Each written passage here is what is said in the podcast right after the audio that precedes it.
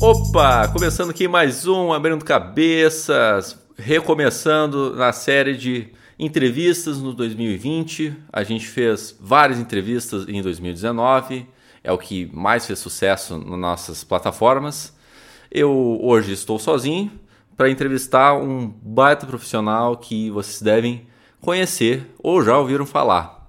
Ele é fotógrafo, videomaker, diretor. Enfim, várias coisas da produção audiovisual que ele trabalha e faz um trabalho fantástico. Que é o Luquinhas. E aí, Luquinhas, beleza? Oh, beleza. Você descrevendo aí, até achei que você ia chamar outra pessoa que eu tava aqui só pra fazer o, o, o, acompanhante aqui, mas, pô, valeu, obrigado demais pelo elogio. Uma honra fazer parte aqui do seu programinha. E estamos aí. Pô, valeu, cara. Sério mesmo. É uma grande honra receber o nosso programa aqui. Cara, a pergunta basiquinha, assim o que te, a principal coisa que te fez entrar na área de vídeo, fotografia, o que, que te fez ficar apaixonado por audiovisual? Cara, é uma parada que vem desde criança, assim, não, não diretamente à fotografia e ao audiovisual, mas é curioso porque tudo vai se conectando, né? Igual aquela palestra do, do Steve Jobs, né? Que ele fala que a gente não vê os pontos e aí quando a gente passou por tudo, a gente conecta tudo e faz sentido. Uhum. Então, tem fotos minhas de dois, três anos de idade segurando uma câmera fotográfica. Meu pai fotografava é, de forma amadora, assim, mas com filme, mas assim, como se hoje, sei lá, a gente fotografa com celular, né? Só que ah, na época legal. não tinha. Uhum. Então, acho que aos pouquinhos eu já fui meio que fazendo parte disso. E a família, minha família do, da parte da minha mãe é uma família de pessoas que trabalham com arte. Então, eu cresci com meu tio que é pintor. Ah, é, cresci, legal. Cresci com minha avó, que é costureira, e minha outra tia, é, ela faz artesanato, tenho prima que trabalhou com fantasias de carnaval, então sempre, sempre cresci nesse meio artístico, né? E aí, é, a, a, primeira vontade que eu tive, né, de pensando em profissão mesmo, foi, sei lá, por volta dos 10, 11 anos, é, eu queria ser publicitário. Mas, ah. na verdade, eu não sabia que, é, que a profissão que eu queria era ser designer, né, e não publicitário. Mas na época não tinha esse termo designer, né, isso anos 90, né? Uhum. Então o publicitário era meio que o cara que fazia a capa da revista, fazia capa dos jogos e tal. Então uhum. na minha uhum. cabeça era isso que eu queria ser. Sim. E gostava de desenhar, como qualquer criança dos anos 80 e 90, né? Gostavam de desenhar e tal. E aí fui, aí eu, putz, o, a publicidade é o que me interessou. E aí eu descobri, né, que existe a profissão de design, né, que é, que é outra parada. E aí comecei a estudar, trabalhei em gráfica, trabalhei em agência e fui, fui indo como designer. Essa foi minha profissão inicial. Ah, bacana. E aí, quando eu já tinha um certo tempo de, de profissão mesmo, já tinha trabalhado em, em agência, já tinha trabalhado bem assim com design, já tratava foto, já trabalhava com foto, mas não é, criando a foto. É, tu não tirava isso as acabou... fotos, é. Uhum. Não, eu só tratava Photoshop. Uhum. Isso acabou, por volta de 2006 ali, acabou se tornando uma alternativa. E aí eu conheci um cara, eu trabalhava no, no Banco Santander, eu era diretor de arte da, da, da, parte de intranet lá dentro, e tinha um cara que era o fotógrafo dos eventos lá. Uhum. E aí ele me mostrou a câmera dele, a lente que ele fazia. Ele tinha uma lente que. Não sei se você, você fotografa ou. É, o, eu sou videomaker e fotografo, sim. Ah, sim.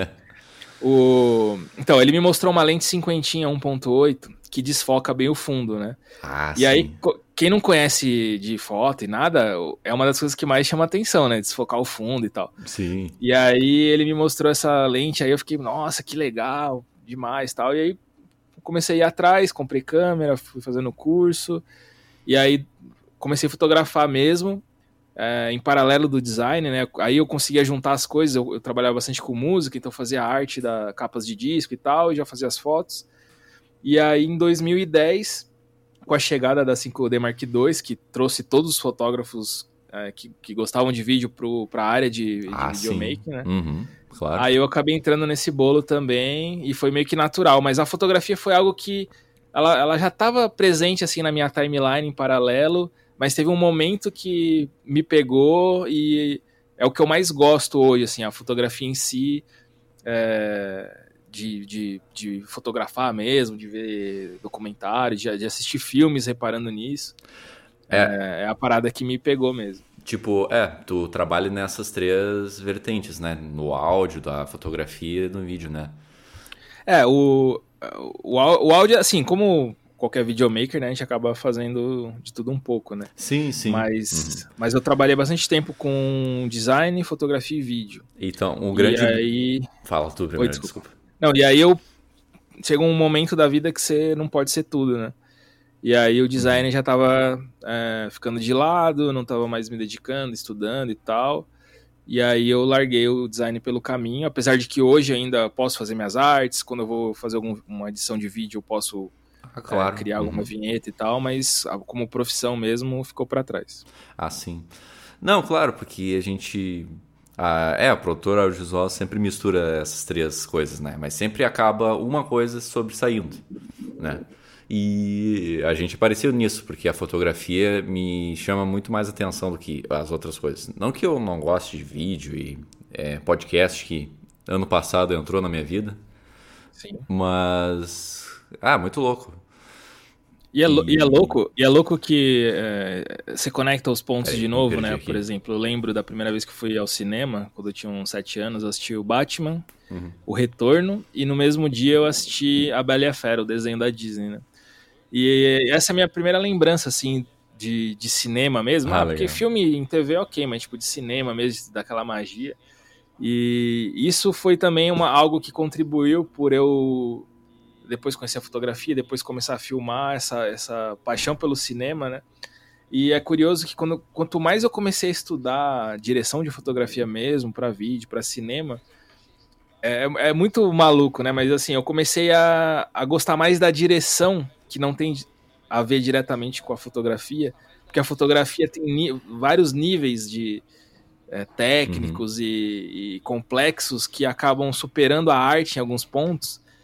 E aí eu comecei a entrar em crise, caramba, tem muita coisa de fotografia do cinema que é muito técnico, e aí eu, putz, eu gosto da arte, de criar. É, e eu acabei hum, me sim. ficando mais à vontade é, na direção mesmo, geral, que é algo que eu na parte do vídeo é algo que eu gosto bastante de fazer mais do que a direção de fotografia, apesar de amar a fotografia. É, é complexo, mas você deve entender. Não, sim, não, deu para entender muito bem. Porque a maioria do pessoal que nos ouve é da parte do audiovisual mesmo, né? E a gente acaba entrando em outros assuntos na parte de criação para expandir mais a área do audiovisual também, né? Legal. E Cara, eu queria retomar, tipo, a parte de direção. O que que tu já dirigiu? Quais foi... O que que... Cara, eu dirigi... Uma, é... A maior parte das coisas que eu dirigi foram clipes e conteúdos para YouTube, né? São as coisas que eu mais dirigi. Uhum.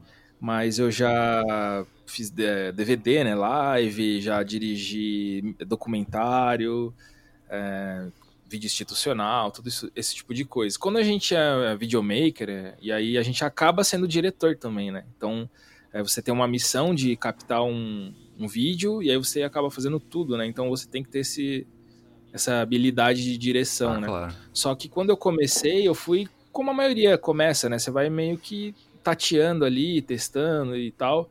É, e aí depois que eu fui realmente me preocupar em estudar direção mesmo, qual que é a função, o que, que eu deveria me preocupar e coisas do tipo. Uhum.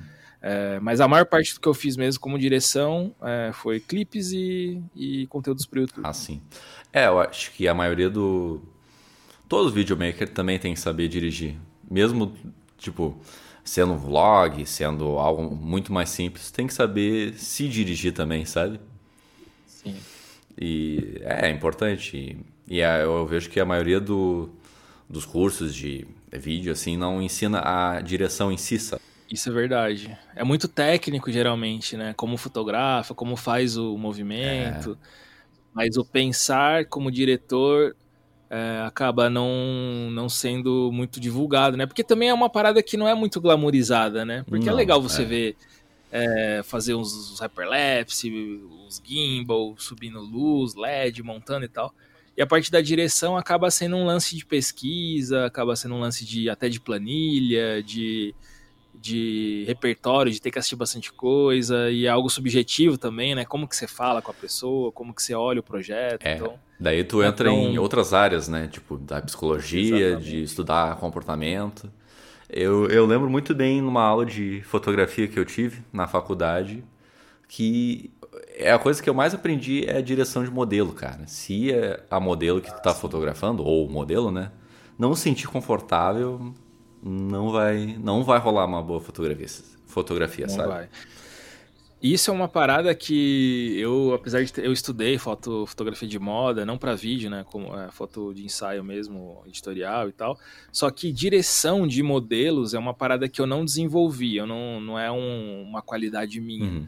É, e as minhas, as minhas melhores fotos, né, eu faço bastante foto para artista, para músico e tal e elas, elas fluem bem quando a gente está conectado, né? Tem bastante gente que eu já trabalhei outras vezes, ou a gente conversa bastante antes. E enquanto tem gente que já é muito boa na direção, e às vezes vê a pessoa lá em um minuto, você já consegue tirar tudo que você pode dela. Sim. Eu já não tenho essa, essa habilidade, mas é muito importante. Quem tem isso, cara, uhum. é, consegue fazer muita coisa boa. Sim. É, tu, é, tu tem que saber qual o quanto de liberdade tu tem com aquela pessoa, né? E também tirar. Não tirar um, um pouco. É, soltar realmente, né? Tô me tornando meio repetitivo, mas, tipo. É, vendo algumas umas coisas que prende a pessoa e soltar cada vez mais para tornar aquilo que tu quer na tua fotografia, né? No teu vídeo também, é, e é óbvio. É, e, é, e, é, louco porque é, isso também é uma arte, né? A direção é uma arte, a direção de pessoas. Né? Claro, né? claro. Inclusive, quando, quando a gente assiste, tá resgatando aqui o cinema, tem ótimos diretores de pessoas, tem ótimos diretores de cena, né? Então você pega, por exemplo, o Woody Allen, que dirige muito bem pessoas, é, principalmente porque os roteiros dele já são bem pensados claro, nisso. Claro. E aí, em contrapartida, você vai para um Zack Snyder aí que faz o o Liga da Justiça, né? É, o Watchmen, ele já é um diretor excelente para cenas, né? Construção de cenas, só que a direção de atores já não é tão boa é. da, uh, dele. Uhum. E aí isso a gente, se, a gente se olha também, como eu falei agora, minha, minha direção de pessoas não é tão boa. É, e aí a gente acaba tendo que, é, como que eu posso equilibrar as coisas na hora de fazer um trabalho? E, e, errar na hora de falar com os atores, ou com as modelos, ou com a noiva, se você é um videomaker de casamento, é uhum, é algo uhum. que é bem. Assim, todo mundo já fez e tem muita gente que faz ainda e não percebe, né? Às, às vezes de, de diminuir a pessoa sem querer, ou sei lá, tá fazendo é um verdade, take e aí é. fala, ah, não ficou bom, ah, você não ficou boa desse, desse ângulo, aí a pessoa já. A autoestima já vai pro, pro, pro chão e aí você já perde o, o clima. Então, assim. Até isso que é, que é algo simples, né, do nosso dia a dia de trabalho, precisa ser mais estudado, né? Porque faz total diferença claro, no, claro. no, final. Claro. É, o que eu mais concordo é. Tu nunca deve falar não, tipo, não tá bom pra pessoa, sabe? Só Sim. falar, tipo, ah, vamos fazer de outro jeito, ah, eu tenho que. Deixa eu buscar outro ângulo aqui, pra desvirtuar essa negatividade, esse clima pesado, né? Sim. Tá, eu vou partir para uma área mais de vídeo, né? Porque. Tranquilo. Cara, o, hoje em dia o vídeo é a, a mídia do momento e vai se tornar Sim. cada vez mais a mídia do momento. Uh, pra ti, o que, que é uma boa edição de vídeo? Cara, uma boa edição é aquela edição que não atrapalha quem está assistindo. É, eu costumo sempre inverter o pensamento né, quando a gente está fazendo produção de vídeo, principalmente, que é às vezes, às vezes, às vezes a gente foca muito no, na perfumaria e no, nos acessórios do vídeo, né? Ah, o tipo de luz, um efeito, uma transição, um movimento de câmera. E aí a gente esquece que tem alguém ali assistindo e que uma mensagem está sendo passada, né? E a, acho que uma boa edição é aquela que não atrapalha essa mensagem de ser passada. Uhum. Isso inclui ritmo, né? Você dá um bom ritmo para a edição, você ser claro, é, você não enjoar a pessoa, você não. É, aí juntando com o áudio, né? O áudio é metade do vídeo, né? Se o áudio estiver ruim, você já perdeu. Você pode ter filmado de película com com Arricam, Panavision, as melhores lentes. Sim. Se o áudio tiver um chiadinho, já cagou todo o seu vídeo. Então, Acho que principalmente, assim, é uma edição que não atrapalhe quem está assistindo. É, não atrapalhe em todos os sentidos, visualmente. É, é tem que deixar fluir cada é, passo do que, que tu tá falando, do que, que tu tá mostrando ali, né? Exatamente. É, por exemplo, a parte até do storytelling, que tem muito em vídeo de casamento, é muito importante, sabe? Mostrar a noiva se preparando, a, a sei lá, o noivo também se preparando, a entrada, tudo mais. E também vem muito de tu mostrar o que que tu a tua visão sobre aquelas coisas, né? Isso até é outro assunto que eu quero entrar contigo. Como é que tu uh, tenta mostrar a tua visão do, do vídeo é, sem perder a essência que o mercado exige, sabe? Ou tu, tu liga para o que o mercado exige, ou como é que tu mistura essas duas coisas, sabe? Cara, esse é um dilema que eu acho que todo mundo já passou ou tá passando, que tá ouvindo a gente aí, que é a gente que trabalha com, com esse tipo de, de, de, de arte, né? Fotografia, vídeo, design, etc. A gente tem essa essa fagulha interna de que a gente é um artista, que a gente faz arte, as pessoas têm que aceitar a nossa arte, que quando, quando o cliente pede correção ou manda a gente fazer alguma coisa, a gente fica chateado porque essa pessoa está invadindo a nossa arte, está mexendo no nosso sentimento, está mexendo no, na nossa experiência de vida, né? Isso machuca muito. E eu posso que todo mundo já passou por isso ou está passando, sei lá. Uhum. E quando eu comecei a estudar design mesmo, eu tinha esse pensamento da arte, né, do design como arte. E ele, apesar de ser uma, uma ferramenta que você pode fazer arte com ela, o design é, é uma é forma e função. Esse é o, o significado né, do design, principalmente forma e função, é. da escola alemã, a Bauhaus alemã, né, que, que traz isso muito claro, né, que as coisas precisam ter fun, é, função. Né? A forma é para você fazer com que a função seja bem executada. E aí isso meio que foi derrubando a minha expectativa de arte, pensando no design, né? E aí eu trouxe isso é, depois para a fotografia e para o vídeo, de ter a consciência do que eu estou fazendo e do tipo específico de trabalho que eu estou fazendo. Então, por exemplo, é, se eu sou um, sei lá, se eu vou fazer um casamento e os noivos me contrataram porque eles já viram meu trabalho e eles falaram assim, Lucas, eu confio em você, eu vi os seus vídeos, eu gostei da forma que você faz e eu quero que você faça é, o que você achar que seja legal. Beleza, eu vou ali fazer o meu, a minha arte. É, esse é o melhor mundo um possível, né? Uhum. Exatamente, a minha arte é ali. Agora, quando chega um, sei lá, chega um. Agora eu tô fazendo uma consultoria para um canal de YouTube de, de programação, um programador que ele vai fazer os códigos lá e mostrar e tal. Num vídeo desse, ele precisa entregar o conteúdo dele de uma forma rápida, simples, fácil, e eu não vou fazer minha arte ali, sabe? Eu vou resolver um problema dele, uma demanda dele com meus conhecimentos. Eu vou entregar da melhor forma possível para ele ter os resultados dele e eu vou receber meu dinheiro. Eu não vou me frustrar se ele falar, ah, tá, é, não tem como se pôr mais contraste, não tem como ser, é, sei lá, fazer algo que mexeria no meu sentimento, na minha arte, sabe? Uhum. Porque eu tenho consciência que esse trabalho, ele é um trabalho de resolver um problema dele. Então isso é o que, que não, não faz a gente sofrer, né, com, com os trabalhos. Sim. Não, é, foi mal te interromper. É que às vezes a pessoa nem sequer, é, desculpa a palavra, liga para isso, Sim. nem se importa com esse tipo de coisa, né? Porque às vezes, ah, tem que colocar efeito tal, contraste, cor, vibrantes, mas o cara só quer passar informação Exatamente. e acabou, né? Ele, o, cara, o cara quer os views dele, ele quer, sei lá, vender mais, ser um cara de, de marketing.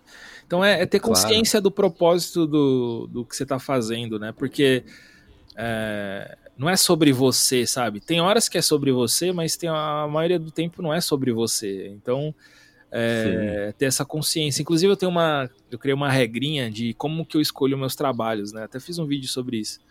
Que é assim, uhum. tem três pilares que eu preciso que pelo menos um desses pilares tenha no trabalho. Então o trabalho ele precisa me dar dinheiro, dinheiro suficiente, é, dinheiro é, justo. Ele precisa me dar reconhecimento, que é outras pessoas verem, dar view, ou sei lá, é, pessoas que eu admiro, ou alguém que possa me uhum. trazer negócios, uh, que, que dê bastante visibilidade, ou que uhum. o, o, trabalho me dê prazer, que eu faça e, nossa, foi me divertido, ajudei alguém, sei lá, eu fiz minha arte. Então precisa ter uma dessas três coisas. Ou precisa me dar dinheiro, ou me, me dar visibilidade, ou me dar prazer. Se eu conseguir as uhum. três, é um sonho é, de todo mundo. Oh, Se conseguir dois, já tô no lucro. Agora, uma coisa precisa uhum. acontecer. Porque quando a gente tá começando, principalmente, a gente pega aqueles trampos que a gente não pode fazer nada, ninguém vai ver, a gente não vai ganhar dinheiro e é só bucha. E aí você fala, putz, eu ganhei com esse trabalho? Né? Não ganhei nada, nem nada dessas três coisas. Então eu comecei a usar isso como bússola, né? Quando chega um, tra um trabalho para eu orçar e para negociar, eu já olho na hora. Esse trabalho vai me dar o quê? Dinheiro, visibilidade ou, ou prazer, né? Senão eu já recuso na hora. É. É, é muito certo isso que tu falou. Uh, teve um, um job que eu quase peguei que a, a pessoa não, não. Eu tinha que refazer o site, tinha que refazer o canal do YouTube dela e tinha que refazer uma, um monte de coisa, sendo que ela ia me pagar muito pouco e eu não ia fazer um trabalho legal, porque não combinava com o meu tipo de trabalho, sabe? Uhum. Então. É, parece meio babaca isso que estou dizendo, mas não, não ia combinar esse meu estilo de trabalho, sabe? para o que ela estava fazendo. E ela estava mais perdida. Era um. Era. O tema era florais, né? Florais. Uh, enfim, não, ela é meio doida assim. não deu muito para entender o que ela queria. Sim. E, e também tem essa, né? Porque a gente tem que entender muito bem o que o cliente quer, né? É, complicado. É, é, e às vezes o, o, o, cara não deixa claro o que quer e a gente tem que buscar ali, fazer nossos corre para entender o que, que ele quer.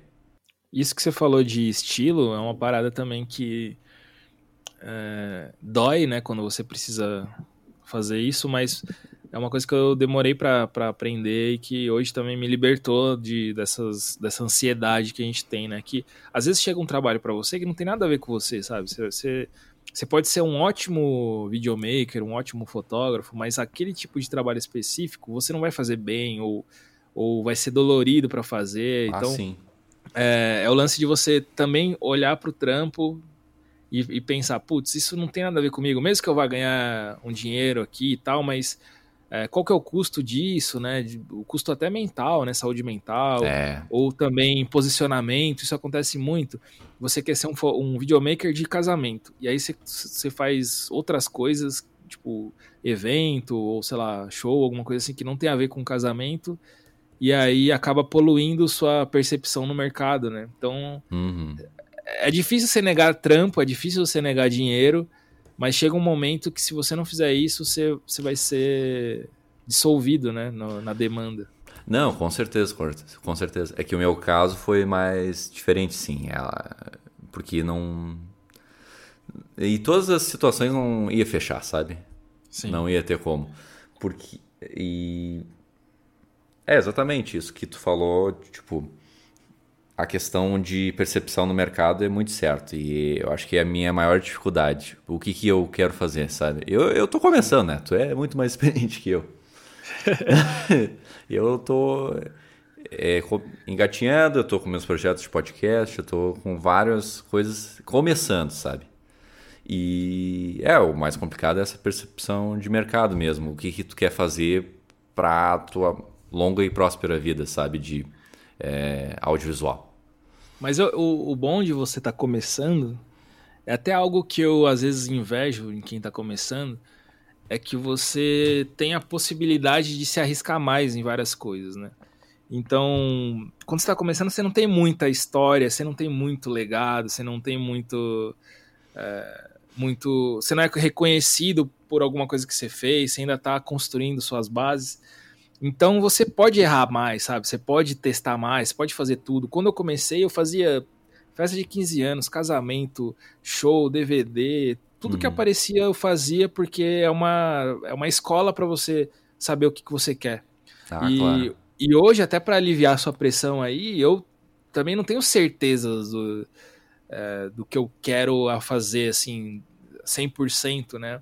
Mas eu aprendi que a gente tem que ir fazendo ir fazendo, e aí você vai se ajustando no caminho. É, porque senão a gente para e fica pensando, o que, que, eu faço? E aí não faz nada, e aí o tempo vai passando, chega alguém é, que com a, com a, tecnologia, né, sempre vai vir alguém mais novo, com mais energia, com mais criatividade que você. E aí essa pessoa, se, se você está numa cidade pequena, que seja, essa pessoa já vai ser um destaque. Ah, sim. É, ou no mercado, que seja, e a gente ainda está esperando ter, saber o que quer fazer da vida, sabe? Então, uhum. é, a melhor coisa é ir fazendo mesmo, vai fazendo enquanto pode, quando não tem muito o que perder, e vai se ajustando no caminho. Né? Ah, sim. Ah, isso me tranquiliza muito. e não vai, e não vai passar, cara. Geral, você vai provavelmente vai ficar um bom tempo ainda sem saber o que vai fazer. Sim. Ah, a gente não tem certeza o sentido da vida, né? É, então. É, a gente procura Tirar o sentido. do trabalho. Uhum. Eu quero entrar em outro assunto, cara, porque eu acho que o, o que te fez ficar mais famoso, assim, é quando tu entrou pros podcasts do Jovem Nerd, né? Eu acho que o primeiro que tu participou foi sobre audiovisual mesmo, né? Sim, foi profissão videomaker. É.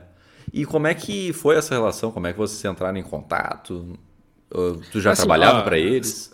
Só o disclaimer, o famoso é muito relativo. Porque... Não, sim, sim, claro. Tipo, o famoso é, sei lá, o Whindersson Nunes. É Não, é, eu quis dizer mais popular, né? Tipo... Mas realmente uhum. o, o, Nerdcast me deu uma boa visibilidade. Inclusive, essa semana eu tava gravando um. Eu tava num set gravando um comercial pra Comfort, né? Eu tava como operador de câmera. Uhum. Quem tava dirigindo a fotografia e me chamou foi a Amandinha, que participou com com, com a gente do, desse Nerdcast. Ah, e o cliente, que é o uhum. diretor da produtora, nos conheceu por causa do Nerdcast. Então, ah, legal. É, essa só foi uhum. uma das histórias, assim, né? Várias oportunidades rolaram.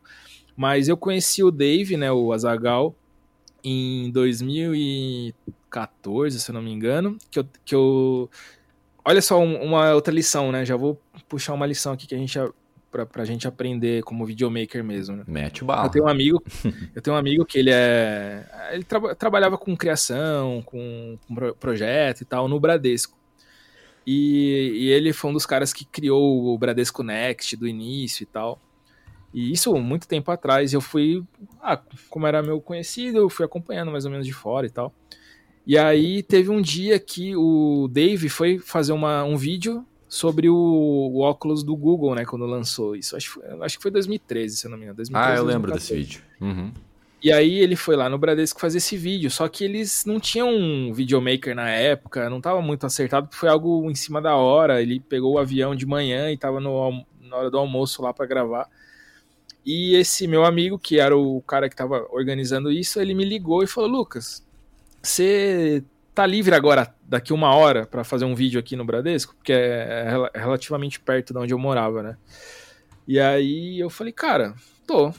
Daí ele, então vem, vem pra cá. É, passou lá o endereço, as paradas, e eu fui lá e chegou lá, era o, o Dave lá pra fazer o, o vídeo. E eu já conhecia o, o ah, Nerdcast, ah, conhecia, eu ouvia é. bastante. É, eu ia perguntar. Uhum. Então foi assim, caramba. É, e aí o que, que eu aprendi nessa, né? Primeiro é você tá disponível, né? É, disponível que eu digo é, você está com o equipamento com as baterias carregadas, com a lente organizada, tudo limpo. Uhum. Porque imagina, o cara fala, vem para cá daqui uma hora e você não carregou sua bateria, sua lente tá, tá em outro lugar e tal. É. Eu teria perdido essa oportunidade, né? Que depois, no futuro, ia me render outras mil coisas, né? Então, fui lá, gravei o vídeo, ele curtiu o trabalho, é, pegou meu contato, depois ele me chamou no, no, no fim do ano para fazer uma Comic Con, só que eu tava indo para os Estados Unidos gravar e aí eu não pude ir. Uhum. E aí até a gente conta isso no Nerdcast, né? Que eu indiquei a Amanda, que é uma. Eu conheço a Amanda de, de, escola, assim. Ah, né? claro, sim, eu lembro disso. Uhum. E aí eu indiquei a Amandinha, eles adoraram, tipo, adotaram ela, tanto é que ela faz a, a maioria do, dos vídeos para eles. Sim. E só que assim, eles gostaram de mim, do meu trabalho, gostaram que eu indiquei uma pessoa que foi boa para eles, então a gente sempre manteve contato. Então muitas vezes a Amanda não podia, eu ia, às vezes a gente fazia junto. E aí a gente manteve o network, né? E, então acabávamos fazendo alguns trabalhos. E aí depois, do nada, assim, surge um, uma mensagem no, no WhatsApp aqui, ah, você, vocês, num grupo, né, fechou um grupo, eu, a Mandinha e o Américo, ah, vocês estão livres tal dia pra gente gravar um Nerdcast? Aí eu caí da cadeira, né, tipo... Uau! Como assim, né? E é engraçado que a é, minha esposa, ela, ela faz umas profecias meio bizarras, assim, né? E aí... logo que eu contei pra ela que eu, que ia fazer um trabalho com, com o Jovem Nerd e tal, ela comentou assim: ah, você, um dia você vai acabar gravando um Nerdcast com eles. Eu falei, ué, vou gravar do quê, né? Tipo, porque, porra, todos os caras fodas, é, ah, o cara é de ciência, o cara é de, de 3D que trabalha no Star Wars, os caras fodas participam, eu sou um videomaker, mais um, né? E milagrosamente eles chamaram, eu gravei com a Amandinha, o Américo, foi muito legal, rendeu bastante audiência, Sim. a galera chegou no Instagram, assim, conheci muita gente nova por causa disso. Ah, pra ser sincero, um dos meus favoritos, cara. Pô, Sem dúvida. Sim, uh, eu gostei muito, cara. E aí depois a gente gravou. Aí depois eles me chamaram para gravar o de vidro, né? Do, do Shyamalan. Também. Escutei Pô, também. Uhum. Beleza, mas por quê, né? E aí tinha o Max, né? O Max Valarezo do Entre Planos, que é um absurdo, é um monstro do, do conteúdo de Cara, cinema, né? Muito. Nossa senhora. E, tipo, eu, e eu lá no meio, assim, pô, meio chutando pedrinha no chão, assim, sabe? Com a mão no bolso. Não, tu mandou bem, cara. Mas mandou bem. Pulou, foi legal, hum. foi divertido. Sim. Então. Ah, eu ia ficar muito nervoso, eu acho, pra gravar com eles. Não, o, Ma o Max estava muito nervoso. Sim. Como eu já tinha gravado com os caras e eu já trabalho com os caras já. Então, assim, tava mais tranquilo. Mas o Max, assim, meu, caras, é uma honra estar aqui Sim. e tal. Aqui não, não vai por ar esse bastidor, né? Mas ele, putz, felizão, assim, foi muito louco. Sim. Ah, eu acho que eu ficaria que nem ele, assim, tá ligado? No começo. E, é, já entrando no assunto de podcast, o que, que te fez entrar em, no, no mundo de podcast? É, foi esse hype todo que o Spotify trouxe ou já vem de muito tempo? Cara, foi um pouco antes. É, eu também conheci o podcast pelo, pelo Jovem Nerd, né, como a maioria. Ah, claro. Isso uhum. foi em 2009, se não me engano, 2009, 2010. Um amigo meu me mostrou, achei, fiquei maluco, tipo, ouvia tudo, assim, impossível. E na época não tinha tantos podcasts legais, assim, a maioria era muito amador, né? Muito ruim de áudio, coisas assim. Então não dava pra. Igual hoje que você descobre um e você consegue achar mais 10 pra maratonar, né? Então é, eu caí de cabeça, depois conheci o Rapadura Cast, ah, conheci claro. o B9 e foi indo, né? Uhum.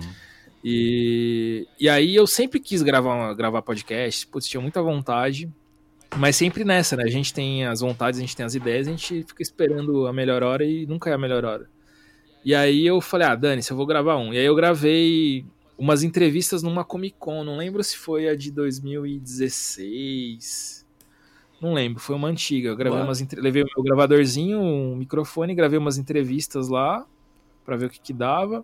Gravei um episódio que não tá mais no ar, mas foi é, eu fui fazer endoscopia, daí eu voltei da endoscopia loucaço de, de anestésico, que é o melhor, a melhor droga lícita que tem.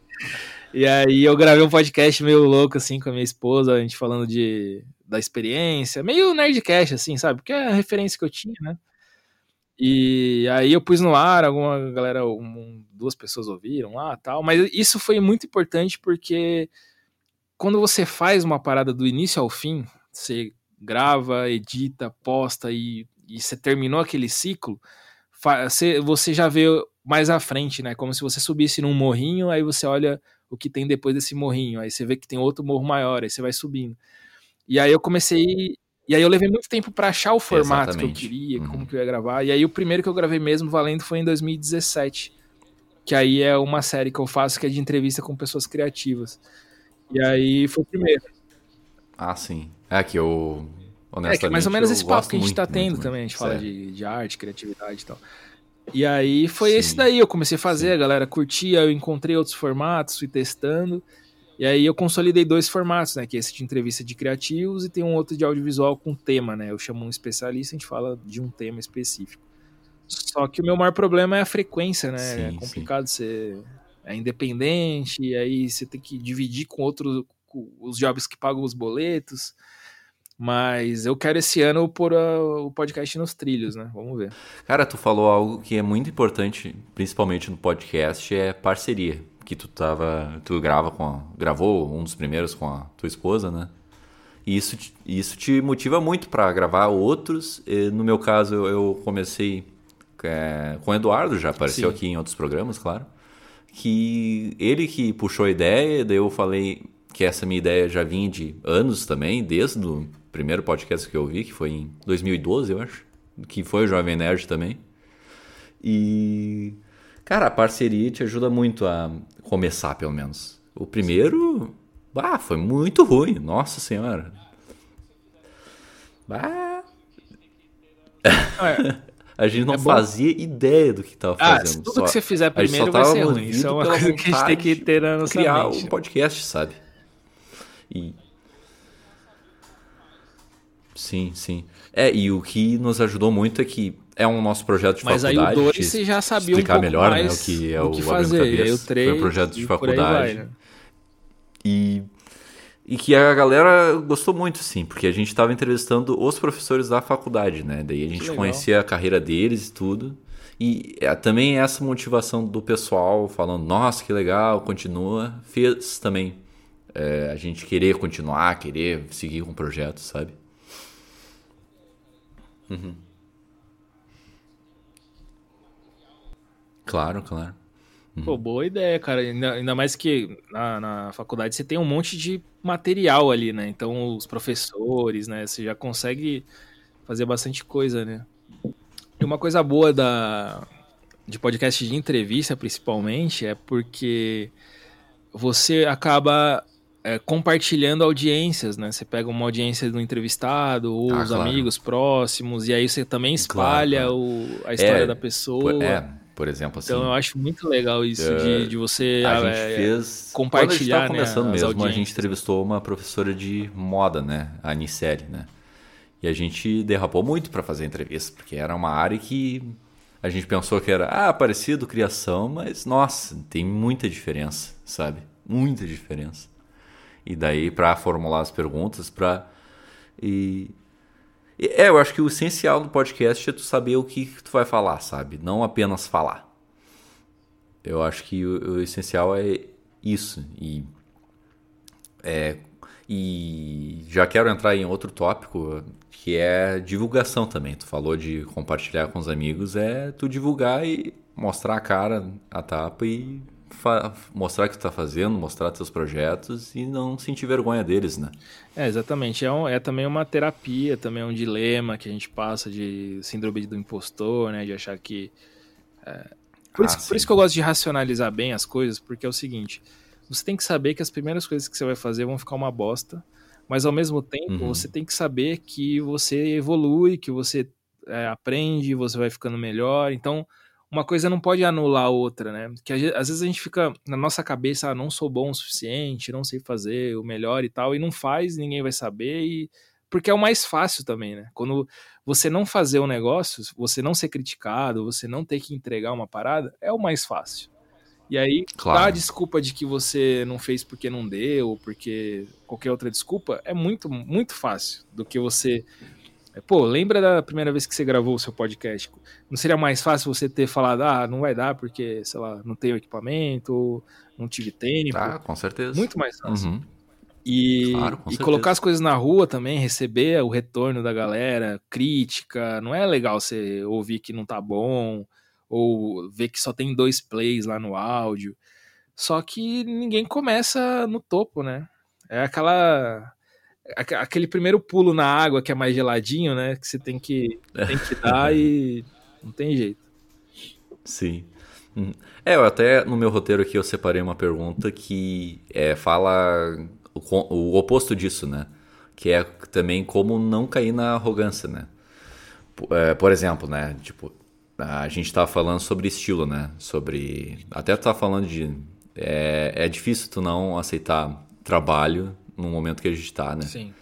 E, e o não aceitar trabalho também vem muito dessa história de eu posso fazer trabalhos muito melhor que isso, sabe? E, e eu acho que a gente pode debater mais sobre isso, mas eu queria saber a tua opinião. Como não cair nessa arrogância de se achar melhor que é, outros, até outros videomakers que têm mais experiência que tu, aquela história de ser mais jovem, conhecer mais. Sim. Como é que uh, faz para não cair nessa arrogância e saber a tua função no momento, sabe? Cara, tem um, uma parada que chama efeito Dunning-Kruger, não sei se você já ouviu falar, que é quanto mais, quanto menos você conhece a respeito do, do, do seu próprio conhecimento, você acha que você sabe mais, né? Então, até aquele lance de, de quanto mais você estuda, mais você acha que você não sabe nada, né? É, é, é o efeito contrário a isso.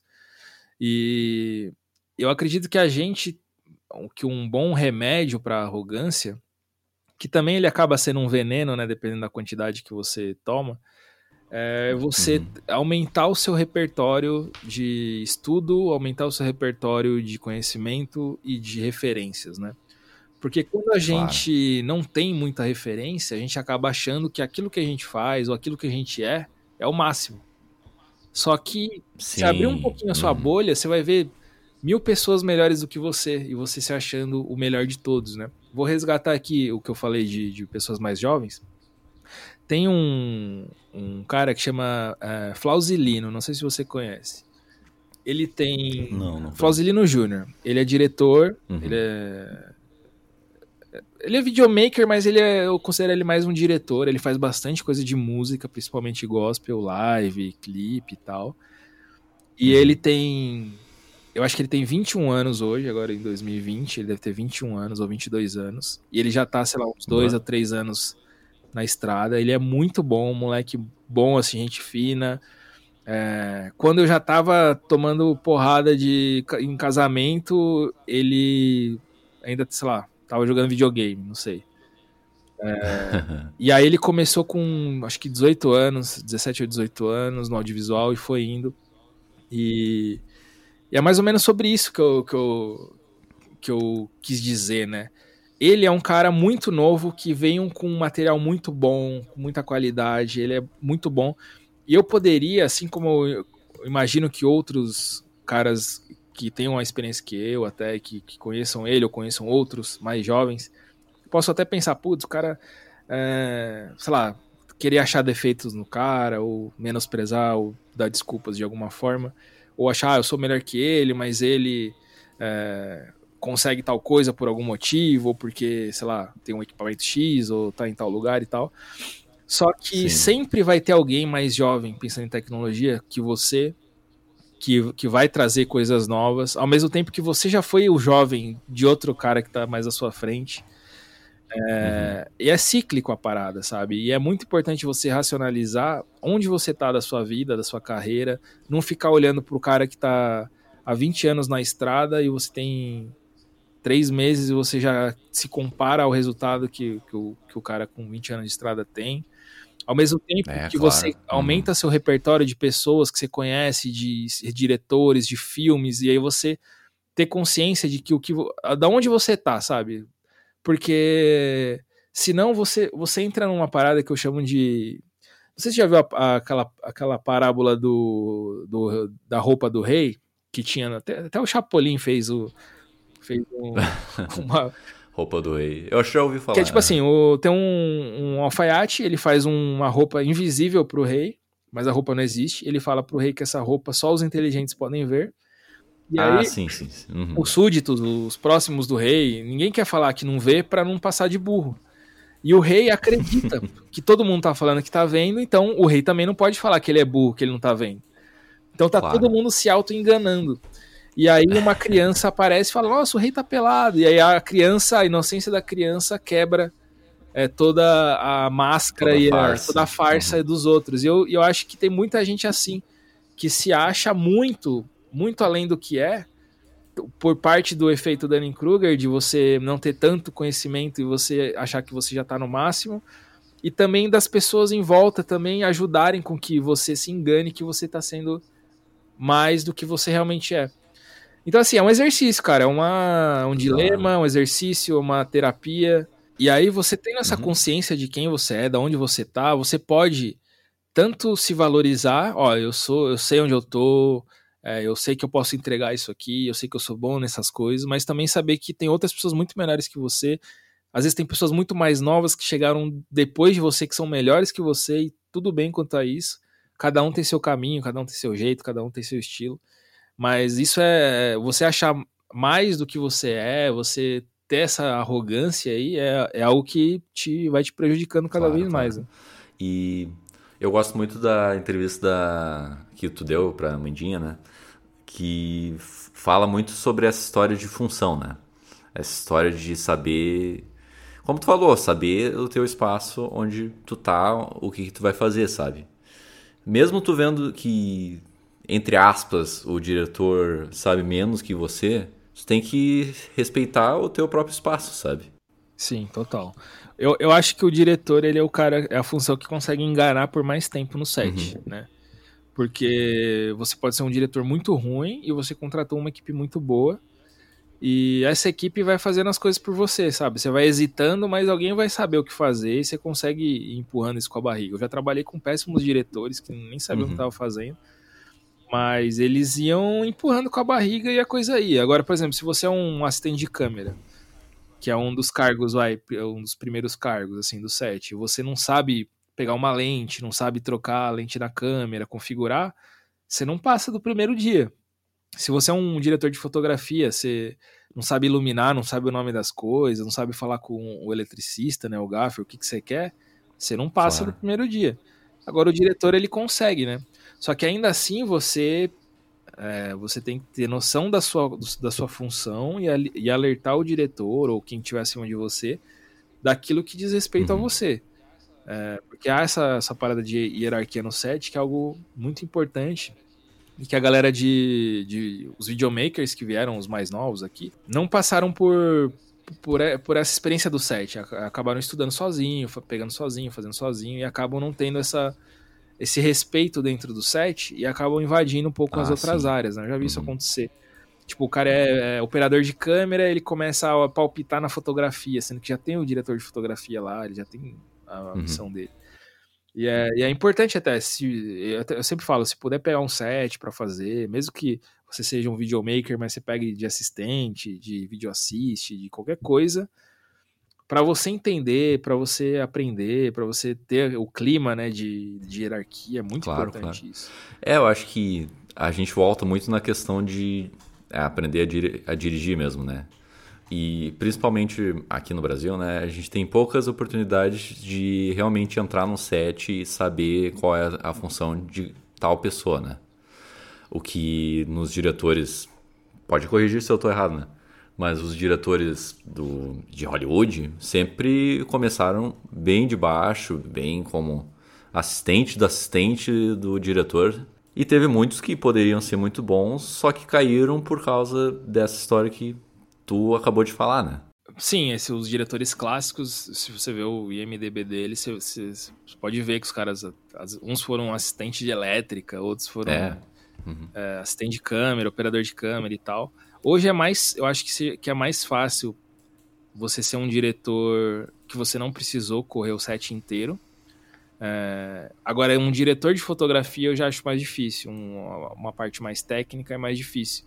Porque você pode ser um diretor que tem dinheiro, que tem contato, que tem amigos e tal, e você consegue pegar alguma coisa para dirigir por network, né?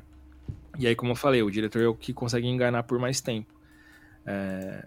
Mas assim, o lance do. É muito diferente o lance do cinema, da publicidade, do, do videomaker de eventos, clipes e tal. São universos diferentes, né? Eu mesmo não tenho a experiência do cinema. Eu, já, eu, tenho experiência de sets publicidade, de clipes, de shows, de, de, de conteúdo para YouTube com uhum. pessoas de cinema, pessoas que trabalham com cinema e tal. Mas o set de cinema específico de longa-metragem e tal, eu não tenho essa experiência. E é outra parada. Se você quer ser qualquer coisa no, nessa, nessa galera de cinema mesmo, que invade um pouco a publicidade também, é o lance de publicidade que eu digo grande, né? Grandes orçamentos. Tá? Ah, claro. Uhum. É o lance de você, mano, se você quer ser diretor de fotografia, você vai ter que ser o vídeo assiste, aí depois vai ter que ser o segundo assistente de câmera, primeiro assistente de câmera. E aí, com sorte, daqui a alguns anos você é, vira diretor de fotografia, né? É. Então tem essa uhum. parada. É, com sorte, muito trabalho, né? Tipo, muito estudo, muito trabalho. É, complicado. Eu, eu nem, por exemplo, hoje, se eu falar assim, ah, eu quero eu vou ser diretor de cinema. Eu tenho conhecimento para poder rodar, é, sei lá, um curta, já rodei, até, até um longa, dependendo como for. Tenho conhecimento, sei que poderia fazer e tal. Mas se eu quisesse, ou dirigir a fotografia de um filme, se eu quisesse fazer isso, eu teria que começar tudo de novo. Uhum. Um, meio que meu conhecimento não valeria de nada pensando no, nas pessoas, no mercado, etc. Sabe? Sim, então sim. é muito mais fácil hoje, é, se eu quiser, ah, eu quero fazer um curta, eu quero fazer um filme, eu mesmo fazer, sabe? Como a galera faz, você faz põe no YouTube, sei lá. Uhum. É, eu mesmo juntar meu dinheiro, chamar os amigos, alugar as coisas, gravar e fazer e montar meu portfólio dessa forma. Ah, claro. Do que esperar ir pelo caminho normal, sabe? Sim. Não, eu, eu acho que é o caminho, é, entre aspas, mais fácil e também o mais uh, prazeroso, né? Porque tu vai estar com os amigos, tu vai aprender a, a conviver com é, certas decisões criativas, né? Sim. E, enfim, daí cai de novo o nosso assunto sobre é, como não cair na arrogância, né? Daí é isso, cara. Tu tem que aprender É. a conviver. Não tem, não tem escolha. É um exercício diário. Não... E tudo que eu tô falando aqui não são coisas assim, ah, eu sou o coach do videomaker, eu cheguei no topo e eu tô falando. Não, tudo que eu tô falando aqui são coisas que eu tenho que relembrar todo dia. Tipo, Sim. é, não, eu tô Hum. indo por aqui, não. Peraí, vamos pensar melhor, vamos fazer direito, vamos. Não vamos ser arrogante, vamos pensar que outras pessoas estão aí também e tal. É um exercício, né? Com certeza, cara. Vamos partir mais pro final agora. O que que tu vê de futuro no audiovisual? O que que tu espera na tua própria carreira? Cara, eu gravei até no fim do, no, no fim do ano, não, no dia do podcast, a gente gravou um collab gigante, assim, foi o Papo de Fotógrafo, foi o Santa Mãe do Iso Alto, foi o Sala de Edição, Ah, escutei. aqui. Uhum. A gente fez um crossover lá e, a- e a- o programa do Papo de Fotógrafo foi mais ou menos sobre isso, o futuro do audiovisual. E o que eu consigo não prever, assim, mas imaginar é que a tecnologia, isso já, já é o que está acontecendo, né? Mas a tecnologia é algo que está igualando todo mundo porque está mais acessível. É, hoje qualquer camerinha de entrada já, já tem um, um resultado excelente. É, com poucos mil reais, assim, você consegue ter um material, um, um equipamento que você consiga fazer seus trampos. Claro. Uhum. É, e isso, consequentemente, aumenta a oferta de trabalho, né? Muitos videomakers trabalhando, fotógrafos e tal, disponíveis no mercado. Só que também aumenta a baixa qualidade, porque quanto mais pessoas, Pior, é, né? Uhum. menos, a- menor a qualidade. Sim. Então você precisa se destacar. E para você se destacar, você precisa ter o diferencial. E o diferencial não é o equipamento mais, como era antes, na minha visão. Uhum. Então, antes, se você tinha uma câmera específica, exemplo, da- sei lá, cinco anos atrás, se você tinha uma Red, por exemplo, você tinha muito, Nossa, uhum. sabe? Você era o destaque, se- sei lá. Você ia sempre ter trabalho. Mesmo que você não fosse filmar, você ia alugar a câmera, você ia estar no set e tal. Hoje, é, acontece isso também? Acontece, mas hoje é muito mais acessível. Eu consigo alugar uma câmera de cinema hoje com custo baixo, sabe? É, eu consigo é, comprar uma câmera com uma qualidade boa hoje. Então, não é mais o diferencial. E aí, o diferencial é, na minha visão, é a criatividade, principalmente do storytelling. É, Sim. porque a, a coisa mais difícil da gente ter hoje é a atenção das pessoas, né? A atenção é a coisa mais difícil. Uhum. E para você pegar a atenção de uma pessoa, você precisa envolver ela. E você envolve ela principalmente com storytelling. Claro, claro. T- Tanto é assim que eu tenho. Acho que já passou um pouco, né? Mas estava bem alta a moda dos videomakers de viagem, né? De, de lifestyle e tal. Sim. ah, ainda são- tá em é. moda, sim, mais ou menos, é. Uhum. Que os caras, assim, são visuais incríveis. Os caras vão pra Maldivas, pra Capadócia e faz vídeos incríveis e tal, não sei o quê. Mas se você assistiu um vídeo, você assistiu todos. Não, não tem.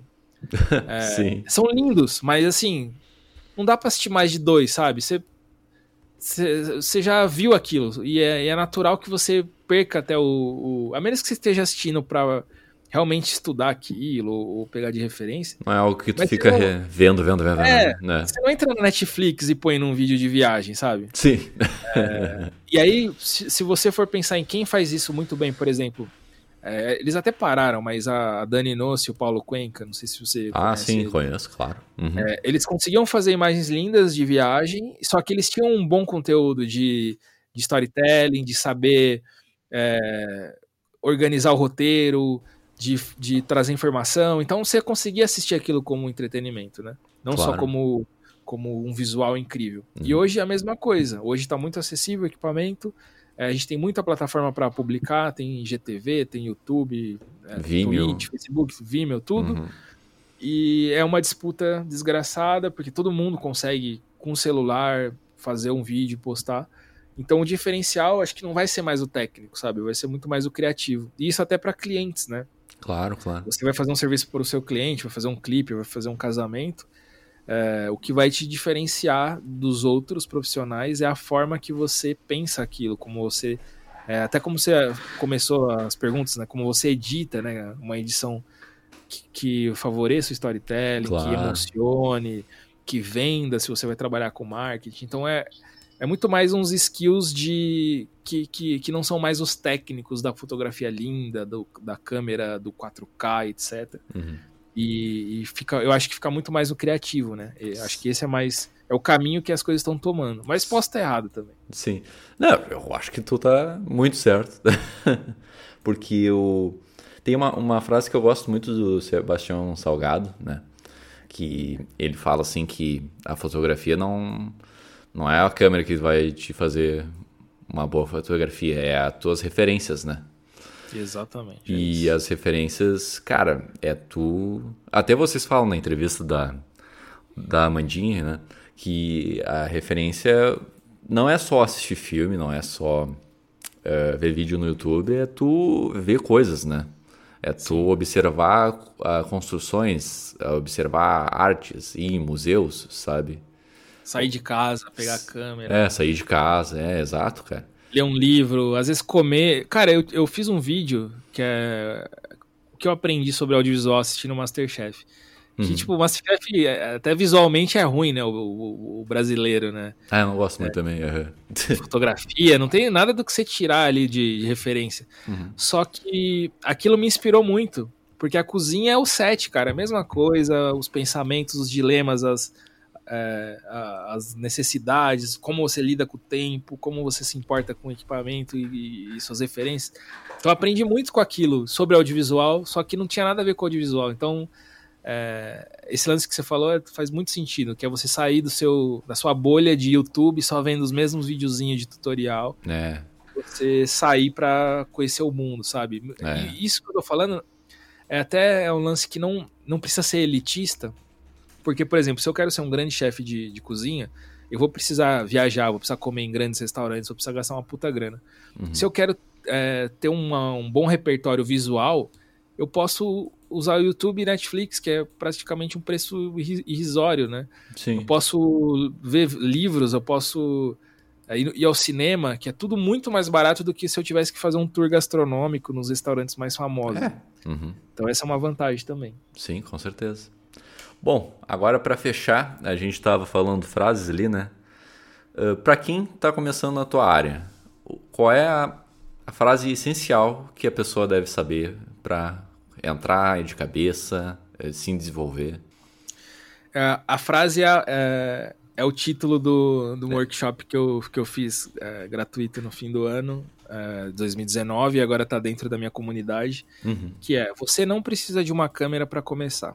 Essa é, esse é o nome do, do workshop. E, e isso é, é uma parada que eu queria ter ouvido quando eu comecei. Porque a gente, a gente quer é, comprar um carro antes de saber dirigir, sabe? A gente quer é, ter todos os melhores equipamentos antes de saber como funciona a, a luz, sabe? E isso é uma cilada, porque a maioria da, das pessoas no Brasil não tem condições financeiras de já sair com o melhor de tudo né? Uhum. E às vezes a gente acaba até consumindo bastante conteúdo de videomakers que focam muito no equipamento e você acaba acreditando que aquele é o parâmetro, que aquilo é a meta. E aí você acaba nem saindo do lugar porque você acha que você nem é capaz. É... Então eu acho que você pode. Eu comecei sem câmera a, parte de vídeo, né? Para foto eu eu fui comprando câmera baratinha e fui subindo. Para vídeo eu comecei sem câmera, eu peguei emprestado, aluguei. Eu tenho clipes que eu gravei com câmera de cinema que eu não tenho câmera de cinema, mas eu consegui. Ah, que foda. É... Então é, é, isso que eu falaria. Você não precisa de uma câmera para começar. Você pode ser assistente, você pode é, pegar a câmera emprestada, você pode usar seu celular, mas começa, porque aquilo que a gente falou do podcast, faz um, aí você vai saber como é, aí vai fazer outro, vai melhorando, vai, vai, vai, vai progredindo. Claro. E aí você começa, né? A melhor coisa é você começar o negócio, porque aí você vai saber o que, que você precisa no próximo passo e no próximo passo. E por aí vai. Isso eu acho que é o que eu falaria que eu gostaria de ter ouvido no começo. Ah, maravilha, cara. Muito bom mesmo, muito bom. Tu quer fazer alguma propaganda tua aí? Jabazinho? O jabazinho básico no final?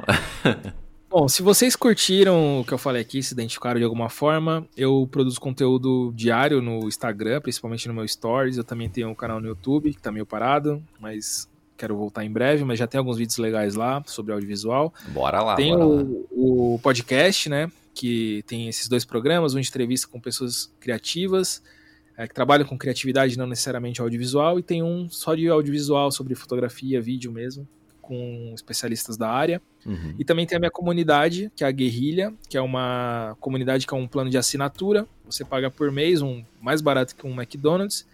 E a gente faz parte de um grupo de profissionais. E também tem é, as aulas, né? Toda semana eu faço uma live de mais ou menos uma hora de conteúdo. E lá dentro tem esse curso para quem quer começar e não sabe por onde, por onde começar. Eu dou passo a passo de tudo, desde do zero até saber cobrar. Não é um curso de ensinar a fotografar ou a filmar, mas é tudo aquilo em volta que, que ninguém ensina, não tem curso, não tem nada sobre isso. Basicamente é muita coisa, mas me, me acha lá no Instagram, Maravilha. arroba Luquinhas com Z, Uhum. e aí L-U-Q-U-I-N-H-Z, que lá tem todos os links, aí vocês vão ter o, o que procurar por lá. Muito bom, muito bom. Bah, valeu muito pela tua presença, cara. É uma honra isso, cara. mesmo. Eu que agradeço, adoro gravar podcasts. Você provavelmente você respondeu o meu, meu pedido de convite, né, do, no Stories, né? Pô, me chamem Sim. para gravar podcast, que eu, Sim, eu curto bah. bastante trocar ideia. Pô, é muito legal, então estamos É, aí. quando eu vi aquilo ali, eu mandei certeza, né? Porque bah, ia ser muito legal, combinava muito com o nosso conteúdo, né? Maravilha. Então é isso aí. Até a próxima. Valeu, obrigado.